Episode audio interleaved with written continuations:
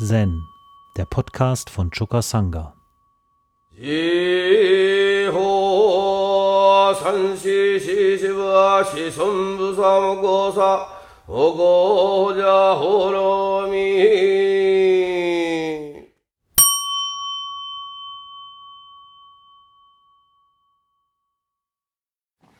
Diejenigen, die hier dieses Wochenende gewählt haben, äh, um sich der Meditation hinzugeben, die kommen mit bestimmten Vorstellungen auch hierher, wie, wie es so sein wird. Und es ist klar, dass ähm, man, was ein Session tatsächlich bedeutet, erst im Nachhinein sagen kann, nicht vorab. Also äh, das gleiche gilt auch für Zen. Man kann von Zen äh, vorab nicht viel erfahren, außer man übt es tatsächlich. Ja. Und die Offenheit, mit der diejenigen, die jetzt hier zum ersten Mal sind, hergekommen sind, das berührt mich ja. Dass sie bringen so eine frische Neugier mit, was hier wohl so abläuft und sind auch natürlich erstaunt über den formalen Rahmen, der dann hier gleichzeitig mitgeübt wird, der auf manche auch so ein bisschen abschreckend wirkt, was ich gut nachvollziehen kann, weil es mir selber bei meinem ersten Session auch so gegangen ist. Ich habe nur gedacht, Mensch, die haben doch hier wohl alle ein Rad ab. Ja? Ich habe erst äh, im Laufe der Übung verstanden, was der Sinn und was das Heilsame und das Segensreiche dieser, dieses Rahmens tatsächlich ist. Ja. Es hat eine Weile gedauert. Das liegt daran, dass meine Auffassung äh, nicht so schnell abläuft wie bei euch. Ja. Bei euch bin ich optimistischer, dass ihr das relativ schnell äh, herausfindet. Ne? Und dann betreiben wir hier eine besondere Form der Meditation, nämlich Koan-Zen. Rinzai-Zen ist Koan-Zen. Und Zen ist äh, eine ähm, in China durch das Zusammenstoßen von indischen und indischen Buddhismus und chinesischem Daoismus entstandene eigene Praxisform, die versucht hat, die wertvollen Erkenntnisse des Buddhismus mit den wertvollen Überlieferungen des Daoismus zu kombinieren.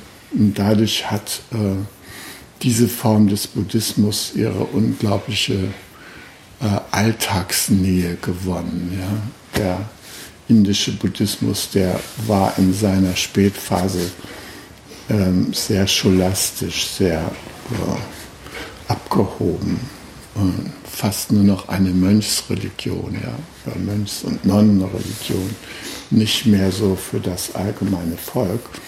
Da ging es erst so um das Jahr Null nach unserer Zeitrechnung, also in der Zeit zwischen 200 vor und 200 nach Christus, ist erst ein neuer Impuls im Buddhismus entstanden, das Mahayana, das sogenannte große Fahrzeug, das äh, keine Unterschiede machte zwischen Laien und Mönchen. Ja?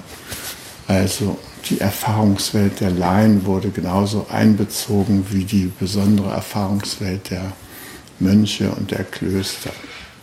Und ähm, das hat zu einem richtigen Durchbruch geführt und auch sehr zur Popularität des Buddhismus beigetragen, bis dann schließlich äh, die Buddhistenverfolgung in Indien äh, einsetzte durch den Islam. Ja. Und dann wurde der Buddhismus aus seinem Stammland vertrieben und äh, hat sich zurückgezogen in, eben in China und andere Länder außerhalb Indiens, Vietnam, Burma und so weiter. Ja. Ich erwähne das jetzt nicht, äh, um den Islam irgendwie zu kritisieren, ähm, sondern einfach nur als historische Tatsache, der Buddhismus hat ein gewaltfreies Selbstverständnis und angesichts der äh, religiösen Auseinandersetzung, in der auch Gewalt angewendet wurde, hat er sich aus diesem Feld der Gewaltanwendung zurückgezogen. Er wollte nicht äh, gewaltsam vorgehen gegen andere Menschen. Und ähm, von allem Anfang war der Buddhismus eine globale Spiritualität. Ja. Das heißt, ähm, er bezieht alle Wesen mit ein. Und der Integrationsbegriff des Buddhismus ist die sogenannte Buddha-Natur. Buddha-Natur wird äh, das genannt, dessen wir alle teilhaftig sind und Kraft dessen wir die Selbstähnlichkeit aller Wesen erfahren können. Ja? Und das ist auch ein wesentlicher Kern unserer Übung, uns diese Selbstähnlichkeit allen lebenden, aller lebenden Wesen vor Augen zu führen. Wir nennen das dann Kensho, die Wesensschau. Man geht von seinem persönlichen Ich ursprünglich aus als Forschungsgegenstand. Und während man das beforscht, kommt man schlussendlich daran, dass man mehrere Schritte macht, nämlich man vergisst sozusagen die äh, Wichtigkeit des Ichs und erweitert es zu dem, was wir dann die universale Buddha-Natur nennen. Ja? Also wir äh, finden schließlich die Wesensgleichheit heraus, alles dessen, was existiert, mit uns selbst. Und das hat Konsequenzen. Und diese Konsequenzen dann im Alltag tatsächlich zu ziehen, das ist der wesentliche Schritt der Übung. Aus der Wesensgleichheit die Konsequenz zu ziehen, Mensch, wenn äh, wenn jeder Vogel, jede Ameise, wenn jeder Hund, jede Katze, jedes Schwein, wenn die so ähnlich empfinden wie ich, ja, äh, dann ist es doch an der Zeit, die anders zu behandeln, als das in meinem Umfeld geschieht. Gut, und nun äh, der, äh, da wir hier Koansen üben, äh, versuchen wir durch Übungen von einzelnen Chorens uns äh, dieser Erkenntnis der Wesensgleichheit irgendwie anzunähern. Ja? Und eins der wichtigsten Chorens, von denen die meisten, die schon mal ein bisschen über Zen gelesen haben, auch schon gehört haben, ist das Chor Nummer 1 des, der Sammlung Mumonkan. Also es gibt zwei berühmte klassische Choransammlungen, Mumonkan, Hekigan Roko. Und das erste Chor, das ist ähm, gleich so ein gewisser Hammer, ja. Und in seiner Kurzform, wie es im Mumonkan steht, kommt ein Mönch zu dem Zen-Meister Yoshu und fragt ihn, hat der Hund die Buddha-Natur? also auch ein Hund. Und Joshu antwortet chinesisch Wu, japanisch Mu. Ja. Und Wu oder Mu heißt wörtlich genommen Nein. So, so ein Ding. Ja. Und wir erforschen dann später in der Kornpraxis, was Joshu mit diesem Wu oder Mu eigentlich gemeint hat. Meinte der wirklich Nein? Oder wie müssen wir das verstehen? Ja? So, das ist unser Ansatzpunkt. Und heute will ich das etwas vollständig überlieferte Kontextkoan euch vorlesen. Das ist, steht im äh, Katoshu als Fall Nummer 49. Und da heißt es, ein Mönch fragte Yoshu Yushin, hat ein Hund die Buddha-Natur? Joshu antwortete, Mo oder wo. Der Mönch erwiderte, alle fühlenden Wesen haben die Buddha-Natur. Warum sollte ein Hund sie nicht haben? Ja, beanstandet das gleich. Ja? Joshu sagte, weil sein Bewusstsein karmisch geprägt ist. Der erste Fall und die erste Begründung. So, ein anderer Mönch fragte Joshu, hat ein Hund die Buddha-Natur? Joshu antwortete, uh, ja, hat er. Der Mönch erwiderte, wenn er sie hat, warum steckt sie dann noch in einem Hautsack? Joshu, weil er sehenden Auges Verfehlungen begeht. So, das sind die beiden Alternativen.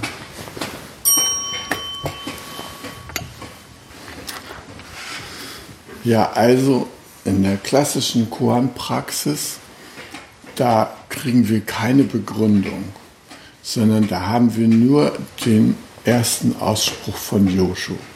Hat der Hund die Buddha-Natur? Antwort, Mo. So, was können wir damit anfangen? Damit beschäftigen wir uns in der Meditation. Ja? Was bedeutet dieses Mo?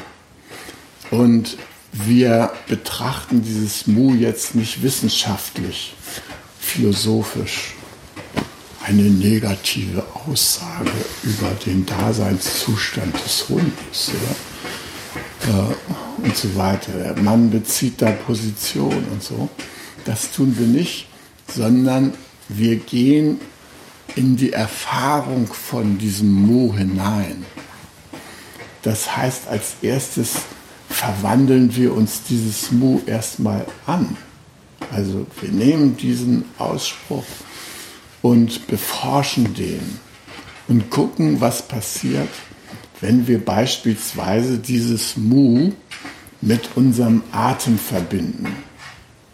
Also wir wissen ja, Koans löst man nicht hier oben in der Kreuzwortritzelecke, sondern Koans werden gelöst indem wir die Fragestellung hier in unseren Hara ablegen. Ja, hier im Bauch. Wir nutzen sozusagen unser zweites großes Bewusstsein bei der Koanlösung, beziehen das mit ein. Wir haben hier unten ein äh, Bewusstsein, dessen Synapsenansammlung äh, ungefähr einem Hundegehirn entspricht könnte sagen, der innere Schweinehund, der sitzt hier unten drin. Oben haben wir den reflektierenden Aristoteles und so weiter sitzen, ja. Aber hier unten, da sitzt der Schweinehund, mit dem wir für gewöhnlich durch das Leben gehen. Ja? Und in dem alle unsere emotionalen Erfahrungen abgespeichert werden. Hier, deshalb heißt es auch das Speicherbewusstsein. Hier im Hara. Und vom Hara aus wird auch das, äh, sagen wir mal, kontrolliert, wenn wir das wirklich sagen wollen, ja, äh, was wir Denken des Nichtdenkens nennen. Das Denken des Nichtdenkens, das wird nicht hier oben abgeschaltet, wie viele glauben. Ja, die denken, da muss es doch irgendeinen so Knopf geben zwischen den Augen, auf den man draufdrückt und dann wird das Denken mal auf, dieses ewige Gedenke, Gedenke, Gedenke. Ja? Nee, da passiert das gar nicht. Sondern die Abschaltvorrichtung sitzt im Hara. Es gibt mehr äh, Nervenbeeinflussungen äh, von unserem Hara in Richtung Großhirn als umgekehrt. Ja? Das Großhirn sitzt so auf so einem etwas isolierten Hochsitz. Ja? Aber die Stangen, die kommen hier aus dem Hara, ja, die das tragen. Deshalb ist es wichtig, dass wir unsere Koans hier im Hara ablegen, damit der einbezogen ist. Dann arbeitet das Koan da unten. Wir beatmen das. Der Atem ist die Befeuerung des Koans. Wenn wir das Koan nicht mit Atem versorgen, dann passiert gar nichts. Dann haben wir es mal gehört, sagen, ja gut, habe ich da jetzt hingelegt und dann Schluss. Passiert kein Prozess. Aber wenn wir das Koran, die Koranaufgabe mit dem Atem verbinden, mit der Atmung, dann wird ein Prozess eingeleitet, in dem blasenartig ständig kleine Erkenntnisse auftauchen. Ja? Diese Erkenntnisse, die checken wir dann mit unserem Herzen, mit unserer Intuition. Und manchmal sagen wir, aha, interessant. Oder manchmal sagen wir, oh, nichts Neues, kenne ich schon, weiter bitte. Ja? Und diesen Prozess, den machen wir auch zum Gegenstand der Begegnung im Doxon-Raum. Das ist die Besonderheit von dieser Art von Zen. Ja? Wir, wir haben kleine Aufgaben, die wir übernehmen, die uns helfen, dem Eindruck der Wesensgleichheit irgendwann näher zu kommen, indem wir uns mit denen beschäftigen. Und wir sitzen da aber nicht alleine irgendwo im Himalaya zehn Jahre auf dem Berg, sondern wir haben einen Gesprächspartner. Und dieser Gesprächspartner, der guckt mit uns nach dem Vier-Augen-Prinzip auf diese Blasen, die da hochkommen und wo es bei uns Aha gemacht hat. Ja? Gucken wir gemeinsam drauf. Das ist das Gute, ja. Wir, wir checken das gemeinsam und wir gucken, ja, ist das bedeutsam, ist es nicht bedeutsam, was hast du erlebt und so weiter. Ja? Und ja, wenn wir dieses Koran bearbeiten, dann steigen wir da rein, indem wir uns mit dieser Aussage Joshus verbinden. Mo oder wo. Ja? Und das verbinden wir mit unserem Atem, während wir das erforschen. Ja, wir sitzen da in der Sendung und man hört immer so leise, wie irgendjemand da gerade ja, forscht. Ne? Also wir nehmen es ernst, diese Aussage, und gehen daran, indem wir die mit unserem Atem regelrecht verbinden. Und dann erleben wir einige Dinge, die wir vorher nicht für möglich gehalten hätten. Ja? Und die werden dann gecheckt in dem Interview.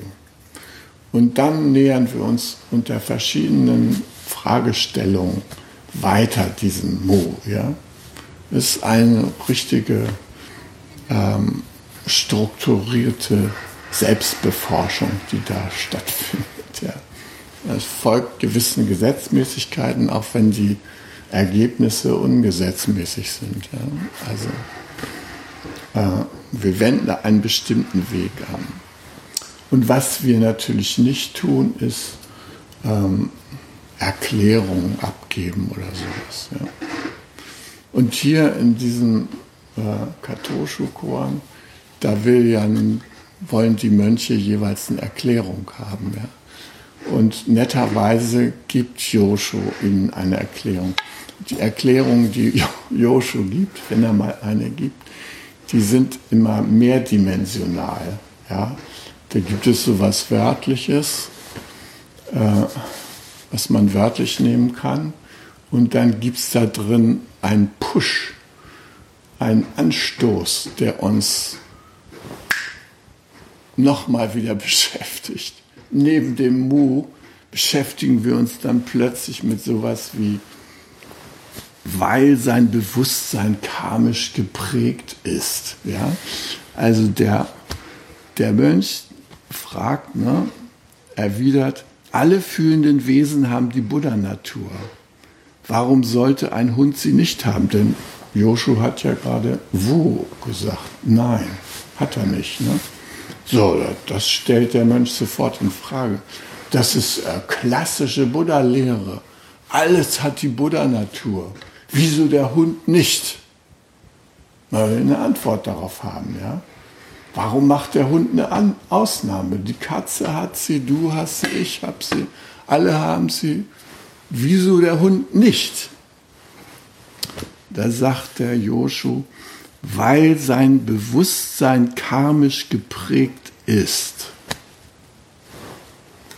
Diese Antwort, also karmische Prägung, äh, ist so ein klassischer buddhistischer Begriff, Karma Vijnana. Ja? Karma-Bewusstsein. Das Bewusstsein, was entsteht durch unser Tun, und zwar unser unerwachtes Tun. Wenn wir nicht tief verstehen, sondern wenn wir, was der gewöhnliche Modus von uns ist, im Modus der Verblendung uns bewegen. Ja? Also die Verblendung, es gibt so etwas nach buddhistischer Auffassung wie eine uranfängliche Verblendung, die wir erst durch Übung abstreifen können. Und die uranfängliche Verblendung, die entsteht dadurch, dass wir, sobald das Licht des Bewusstseins in uns aufflammt, uns im Gegensatz zu dem Rest des Universums bewegen. Wir erklären uns zum Subjekt einer isolierten Insel gegenüber dem gesamten Rest des Universums. Und mit dem haben wir erstmal nichts zu tun. Das ist unsere Auffassung. Und es dauert, wir machen sehr viele Erfahrungen, die uns dann darüber belehren, dass es sich anders verhält. Ja? Dass nämlich wir in einem ständigen Resonanzfeld mit dem Rest des Universums uns bewegen und dass der Mond von uns genauso bedeutsam ist und unser Wesen prägt wie die Sonne und dass es da eine gegenseitige Rückwirkung gibt. Ja?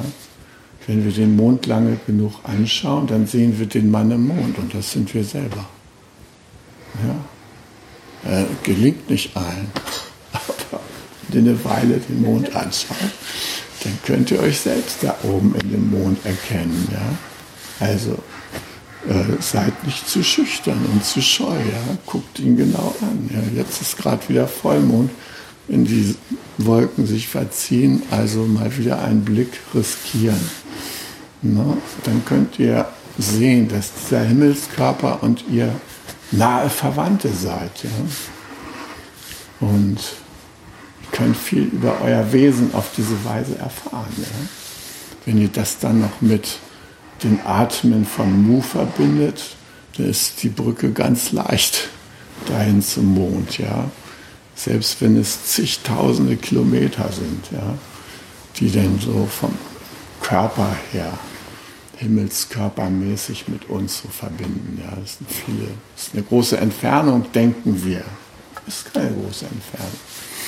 Ja. Herr Mond, ich bin neulich aufgewacht, da scheint er mir so grell nachts um drei ins Gesicht. Ja. Christoph, wach mal auf, guck dir die Schönheit an, die da draußen herrscht. Ja. Dann danke ich, vielen Dank, lieber Mond, dass du mich da mal eben aufgeweckt hast, ja, kommt in mein kleines Schlafzimmer, der dicke, große Mond. Könnt ihr euch das vorstellen? Naja, okay. So, karmisches Bewusstsein, also damit ist gemeint, unser anfänglich verblendetes Bewusstsein, was von dem Getrenntsein ausgeht und das dann unsere Aktionen beherrscht. Und ähm, wir können äh, die Folgen dieses Getrenntsein Bewusstseins, die können wir überall um uns herum beobachten. Ja? Beispielsweise denken wir, äh, wenn da Leute aus Nordafrika zu uns kommen, könnten wir einfach die Tür zumachen. Ja? Weil wir mit denen doch nichts zu tun haben. Gar nichts.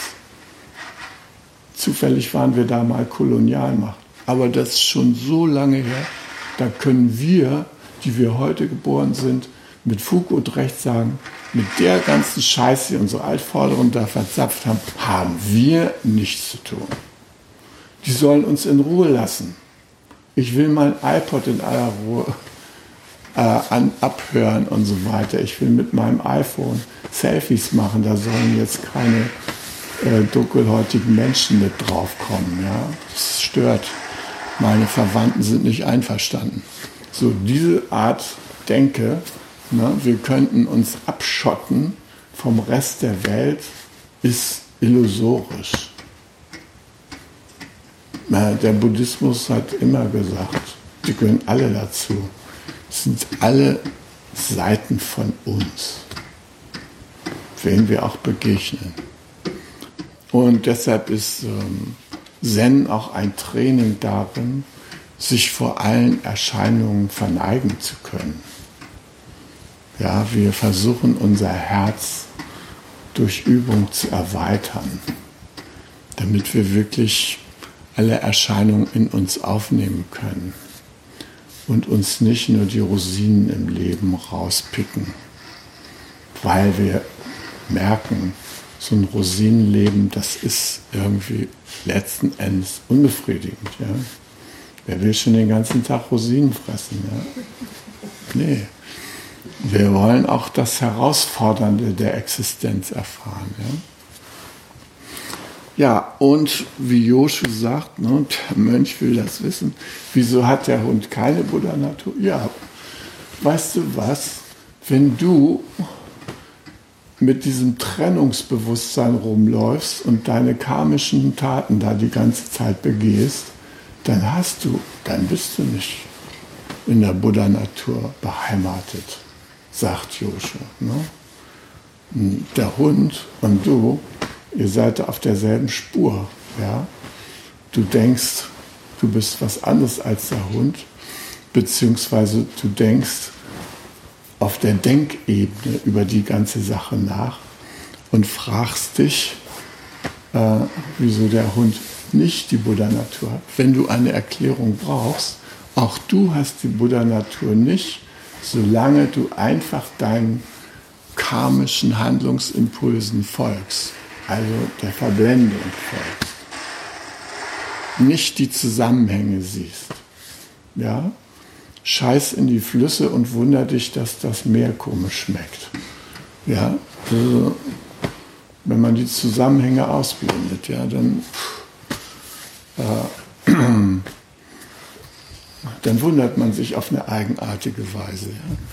Und das ist irgendwie nicht Ausdruck unserer Buddha-Natur, dieses Erstaunen, ja? Äh, dass wir den Folgen unserer Taten überall wieder begegnen, ja? ob individuell oder kollektiv. Da staunen wir drüber, aber das ist nicht Ausdruck unserer Buddha-Natur. Ja? Das ist Ausdruck unserer Verblendung. Ja? Und äh, was Joshu uns eben nahelegt, ist, über diesen Zaun hinwegzukommen durch Übung. So, nun kommt also dieser andere Mönch an und dem sagt Joshu genau das Gegenteil. U. U bedeutet wörtlich übersetzt existiert. Ja. Wo bedeutet wörtlich existiert nicht. Ne? Also ja, existiert, ja. Hat ein Hund die Buddha-Natur? Ja.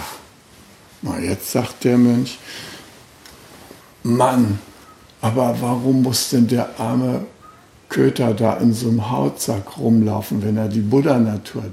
Wenn der wirklich ein Buddha ist, ein erleuchtetes Wesen, warum muss der arme da in diesem Hautsack rumrennen und an jeder Ecke, wohin gepinkelt worden ist, schnüffeln? Ja? was hat das mit Buddha-Natur zu tun? Ne? So, das ist die Frage, die sich dieser Mönch stellt. Und dem antwortet Joshu auch, weil er sehenden Auges Verfehlungen begeht. Natürlich steht der Hund hier auch wieder für den Mönch, ja. Also solange wir dieses karmische Bewusstsein haben, solange begehen wir sehenden Auges etwas, was Leid schafft. Ja? Und das ist Ausdruck unserer Bewegung aus dem Hautsack heraus. Ja? Wir, wir denken, hier sind wir zu Ende und dann tun wir lauter Dinge in dem Bewusstsein, dass wir hier zu Ende sind, da wo unsere Haut endet. Und was wir dann tun, das erzeugt Leiden. Ja. Tja, man könnte auch fragen, ist jeder von uns ein Trump Tower? Antwort Mo. Oder Antwort U. Diese Art von Bewusstsein kennen wir nur zu gut von uns selbst. Ja? Selbstbezogene äh, Ansichten über uns selbst sind uns bestens vertraut. Wie kommen wir aus dem Trump Tower raus, ist die große Frage. Ja, wie machen wir das? Ganz konkret. Und da ist es nicht so ganz leicht, das hinzukriegen. Also viele Leute, die im Trump Tower arbeiten, die geraten in den Burnout. In einem der letzten Spiegel wurden Artikel verfasst. Buddha to go. Die neue Form des Buddhismus. Angewandt bei Bayersdorf und SAP. Ja. Äh, Buddhismus als Fahrzeug zur Selbstoptimierung. Also man sieht, wenn man die ganze Zeit Handyanrufe kriegt und E-Mails und so weiter und sich mit all diesen Dingen ständig beschäftigt, dann reicht die Zeit nicht aus, um das alles zu bewältigen. Auch bei bestem Zeitmanagement kommt man einfach nicht mehr nach. Und da haben die sich überlegt, könnte man auch mal eine Anleihe machen bei diesen esoterischen Spinnern. Ja? Aber wir dürfen es auf keinen Fall so nennen. Es wird Selbstmanagement genannt, ja. Um Gottes Willen nicht Meditation, also das ist verrufen. Nein, die machen äh, zehn Minuten Pause und haben eine bestimmte Ecke bei Bayersdorf, ja, einen bestimmten Raum. Ein Prozent der Mitarbeiter nutzen den, um einmal während ihres Arbeitstages zehn Minuten auf den Fußboden zu setzen und still zu sein. Oh.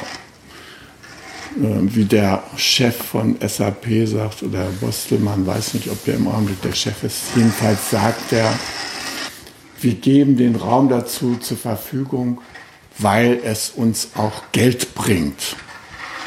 Weil das die eigentliche Motivation dieser Art der Rezeption des Buddhismus. Ja. Man könnte noch mehr Geld verdienen, wenn man beim Buddha einige Anleihen macht. Auf dem Feld des achtsamen Umgangs mit sich selbst. Manage dich mit Buddhas Einsichten selbst und du bringst noch mehr.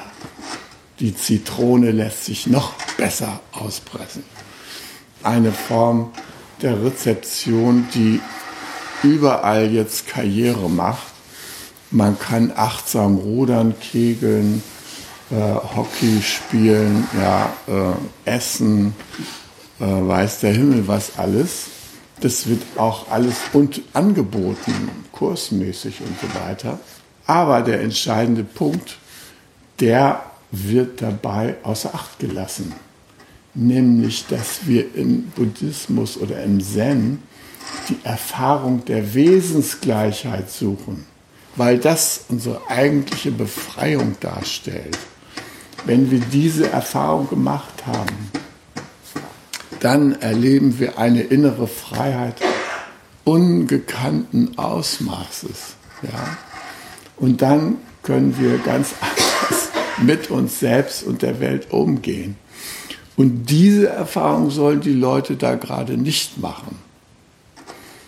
Also meine Hoffnung ist, dass wenn die da ihre zehn Minuten sich hinsetzen, um die bessere Nivea-Creme zu entwickeln bei Bayersdorf, ja, ähm, dass die irgendwann merken, zehn Minuten reichen nicht. Es wäre schon gut, mal äh, zum Session nach Steierberg zu kommen oder so. Da hätte man äh, etwas mehr Tiefgang und etwas mehr äh, Aussicht auf Erfolg, was die Selbsterkenntnis angeht, ja? die Selbsterforschung. Und äh, also das ist die positive Seite, die ich daran sehe, dass die überhaupt anfangen, sowas wie Meditation ins Auge zu fassen. Ja? Aber es kann natürlich nur ein ganz kleiner Einstieg sein. Und das sollte auf keinen Fall als Beruhigung, Beruhigungsdrop so in Umlauf gegeben werden, sondern hoffentlich als Eingangstor, um uns überhaupt auch als Gesellschaft mehr bewusst zu verhalten, ja, um tiefes Schauen zu ermöglichen, um wirklich äh, hineinzugehen in die Zusammenhänge, die wir durch unser Verhalten beeinflussen. Ja. Ähm, ich finde das ganz interessant, dass ähm, bei diesem Chor der Hund als äh, Ausgangspunkt benutzt wurde. Hat der Hund die Buddha-Natur? Ja? Ähm, Im alten China, da wurden ja teilweise Hunde gegessen. Bei uns übrigens auch. In Sachsen wurden um 1900 noch 42.400 äh, Hundeschlachtungen registriert. Das war damals äh, ähm, die, die Hundeschlachtung unterlag der Fleischbeschauverordnung. Und äh, das musste also kontrolliert werden, ob das einwandfrei war. Ja? Äh, besonders hervorgetan hat sich da Chemnitz und was weiß ich. Also ähm, verschiedene Städte in Deutschland, München auch. Ähm, in der Schweiz gibt es Regionen, wo Hundefleisch gegessen wurde. Und also, wie gesagt, es gab gesetzliche Regelungen, die den äh, gesunden Verzehr von Hundefleisch garantieren sollten. Diese Regelungen sind erst 1986 außer Kraft getreten. Also sollten irgendwelche Freunde von euch den Hund aufgegessen haben. Bis 1986 war das genehmigt, ja. Bei uns. Okay, in Deutschland, ja. Ähm, ja, ich sag, spreche das deshalb an, weil äh, wir ja heute glücklicherweise eine Entwicklung haben, wo man anfängt, wieder den Tier als wesensähnliches, äh, äh, wesensähnliche Ding irgendwie wieder mehr Aufmerksamkeit zu geben. Ähm, in Asien, da werden Hunde beispielsweise in Korea gegessen und dann fanden da Weltmeisterschaften oder Olympische Spiele statt und äh, Brigitte Bardot hat sich persönlich unglaublich ins Zeug gelegt, dass also das Olympische Komitee da interveniert in Südkorea, um äh, das Essen von Hunden zumindest zu begrenzen. Ja. Und die haben dann so eine technische Vorschrift erlassen in Südkorea, dass während der Olympischen Spiele unansehnliche Lebensmittel im öffentlichen Raum verboten waren. Und man hoffte damit so die Sache mit den gebratenen Hunden, die so überm Grill hingen und an denen man so vorbeiflanierte, den Besuchern, den olympischen Besuchern diesen Anblick zu ersparen. Ja. Hat aber am Hundefleischkonsum wenig geändert. Wir haben sowieso keine große äh, Veranlassung, uns über diejenigen Nationen zu erheben, in denen Hundefleisch konsumiert wird, weil wir nämlich äh, Tiere konsumieren, die mindestens genauso intelligent sind wie Hunde, nämlich Schweine. Und da sind wir völlig ohne jedes Mitgefühl. 48 Millionen Schweine in Deutschland pro Jahr werden da geschlachtet. Davon ein Prozent kommt lebendig in die Verarbeitung. Das sind immerhin 480.000. Und da gibt es keinen großen öffentlichen Widerstand dagegen. Ja. Im Gegenteil, der Bundeslandwirtschaftsminister, der ist jetzt gerade wieder auf der Grünen Woche unterwegs, ja. Mit Körben von Würsten lässt er sich da ablichten. Äh, Botschafter unseres Wohlstands und der blühenden Agrarindustrie bei uns. Also wir kriegen den Dreh da irgendwie nicht so richtig hin zu einer Form der Ernährung, die irgendwie diese Mitwesen angemessen äh, würdigt. Und ähm, also die jungen Leute, die sind jetzt da konsequenter und gehen in den Veganismus. Ähm, drei von denen sind gerade bei mir im Haus und ähm, renovieren meinen Flur. Und ähm, ich hatte Schwierigkeiten, die ähm, mit korrekter Nahrung zu versorgen.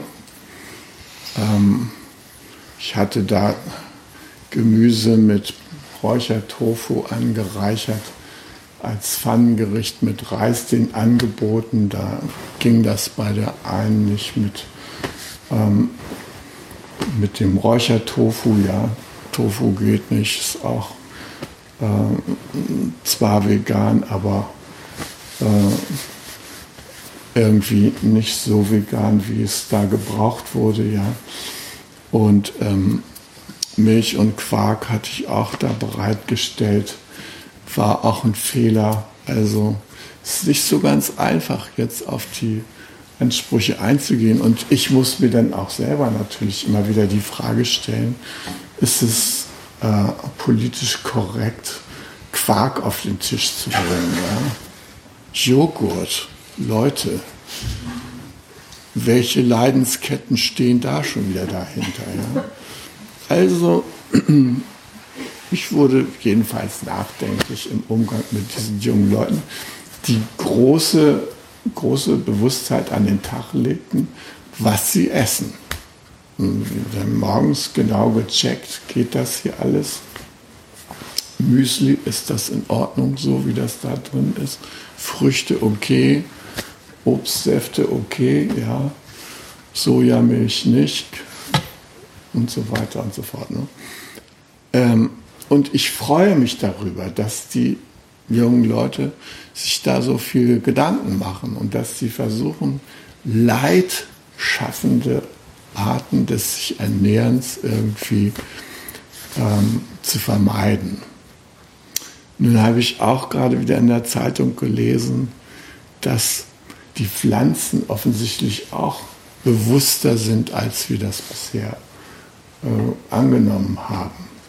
Also erforscht wurde es am Beispiel der Erbsen, die sich bewusst verhalten können, in gewisser Weise. Ja, äh, äh, ich selber hatte ähm, einen, so einen Zierwein, der so, sich um so ein äh, rundes Holzgestell herumringelte und äh, dem, äh, da steckte so ein Holzflock drin vor den Beinen und ich habe mich gewundert, eines Tages hat er genau auf Höhe dieses Holzflocks so einen Arm rausgestreckt und sich darum geringelt und da festgehalten. Ja.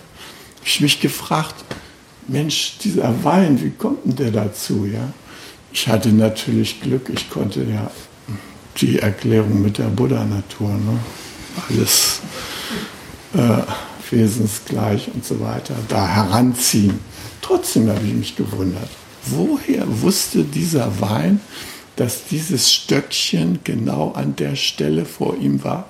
Und wieso hat er nicht in alle Richtungen irgendwelche Halteranken rausgeschoben, sondern nur zu diesem kleinen Stöckchen? Ja? Also pfiffig dieser Wein. Ja? So, und ich meine, das ist das Problem, was die Veganer dann als nächstes haben. Ja? Wie geht man mit den intelligenten Pflanzen um? Wie können wir uns in diesem, auf, in diesem Zusammenhang aufhalten äh, und dabei äh, die Buddha-Natur realisieren? Auf jeden Fall habe ich festgestellt, dass Zen wenig mit Moral zu tun hat. Also es geht ums Erwachen, aber es geht nicht um Moral. Und ähm, das wurde mir klar, als ich das erste Mal nach Japan ins Kloster kam und mir dieses Kloster vorgestellt habe wie so eine Tugendhöhle. Also da sind alle umsichtig und äh, halten zum Beispiel die Silas ein, ja? die Tugendempfehlungen des Buddha. Ja? Buddha hat zum Beispiel gesagt, keine berauschenden Getränke. Ne? So, jetzt komme ich da im Kloster an und da bringt mir der Jiki, also so jemand wie jetzt äh, Ute, der bringt mir ein großes Tablett. Da steht eine 2 Liter Whiskyflasche und eine 1 Liter Portweinflasche drauf. Mit schönen Grüßen vom Roshi. Ich soll mich hier wohl und zu Hause fühlen. Ich war total geschockt, ja kann das angehen an so einem tugendhaften Ort, dass man da Whisky angeboten kriegt, ja, wo der Buddha doch sagt, nichts Berauschendes zu sich nehmen und so weiter. Ne? Ja, und dann sind wir mit dem Roshi irgendwann essen gegangen. Im Kloster gab es natürlich nur vegetarisches Essen. Und dann hat er uns in so eine Art argentinisches Steakhouse da eingeladen. Ja, also da sagt er, ja, ihr kommt aus Europa und so weiter, ihr müsst auch mal ein bisschen was Kräftigeres so zu euch nehmen und so. Ne?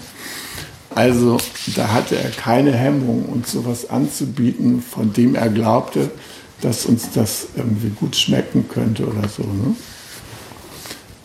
Und ähm, dann gab es da einen Mönch Essan. Äh, der verließ das Kloster für gewöhnlich äh, zu nächtlicher Stunde durch einen sogenannten Secret Exit. Gab es irgendwie so ein kleines Türchen, wo man rauskam. Also das ganze Myoshinji, das äh, war von Mauern umstellt. Und dann gab es einen Südeingang und einen Nordeingang und da stand immer so eine Art Wachmönch. Ja. Äh, und um 9 Uhr wurden alle Lichter ausgemacht in der ganzen Tempelstadt. 30 Tempel, alle Lichter aus. War es da dunkel, ja. Und gut, und der Essan, der äh, schlich also aus einem Secret Entrance raus oder Exit und dann bestieg er seinen Ferrari ist auch ungewöhnlich, dass Mönche Ferrari fahren. Er hatte einen Ferrari und dann fuhr er zu einer Mathematikprofessorin, das war seine Freundin. Und mit der verbrachte er den Rest der Nacht. Ja. War früh morgens, um drei musste er wieder zurück sein. Ja. Deshalb brauchte er einen Ferrari. Er musste natürlich schnell die Distanzen da überwinden. Kam er wieder zurück und der war meistens in der Küche. Und man kann sagen, er hat, er war den Freuden des Lebens in vielerlei Hinsicht zugetan. Also äh, diese Stecker, mit denen die jungen Leute jetzt meistens den öffentlichen Raum betreten, äh, diese Ohrstöpsel, die hatte er natürlich auch während des Kochens. Ja, Im Kloster durfte er herrscht hier eiserne Stille, aber er hatte da seine Dinger im Ohr. In den Gewändertaschen hatte er Schokoladen und äh, Bonbons jeder Art, ja, Kaugummis und so. Und natürlich stand unter den äh, Gewürzen, den spärlichen äh, des Tempels, standen natürlich auch seine kleinen Cocktailfläschchen und so weiter, mit denen er sich so das Leben da äh, versüßt hat. Ja. Und dann war Doxan und Essan war in der Küche und dann kam er immer nicht zum Doxan. Ja. Und dann hat der Roshi nach ihm gerufen. Musste, jeder musste zum Doxan. Ne. Essan auch. Und dann ist er widerstrebend los, weil er sich ja erstmal entraten musste und die ganzen Sachen zurückschieben, um einigermaßen in Form dem Roshi zu begegnen und seinen Koran zu bearbeiten. Und ich nehme an, sein Koran war, hat der Whisky die Buddha-Natur oder nicht? Ja? Also, das habe ich so erlebt und ich habe mich gewundert, wie natürlich der Roshi dazu stand. Er hat die Leute nicht ausgeschimpft oder angefaucht außer uns mal, als wir nämlich ähm, Samu nicht richtig gemacht haben, nicht ernst genommen haben. Ähm, wir mussten immer vor dem Tempel äh, diese Kiesbeete da haken und so ein schönes Muster reinmachen. Und ähm, nachts fielen dann immer die äh, Nadeln von den Kiefern runter und lagen da auf dem Kies rum.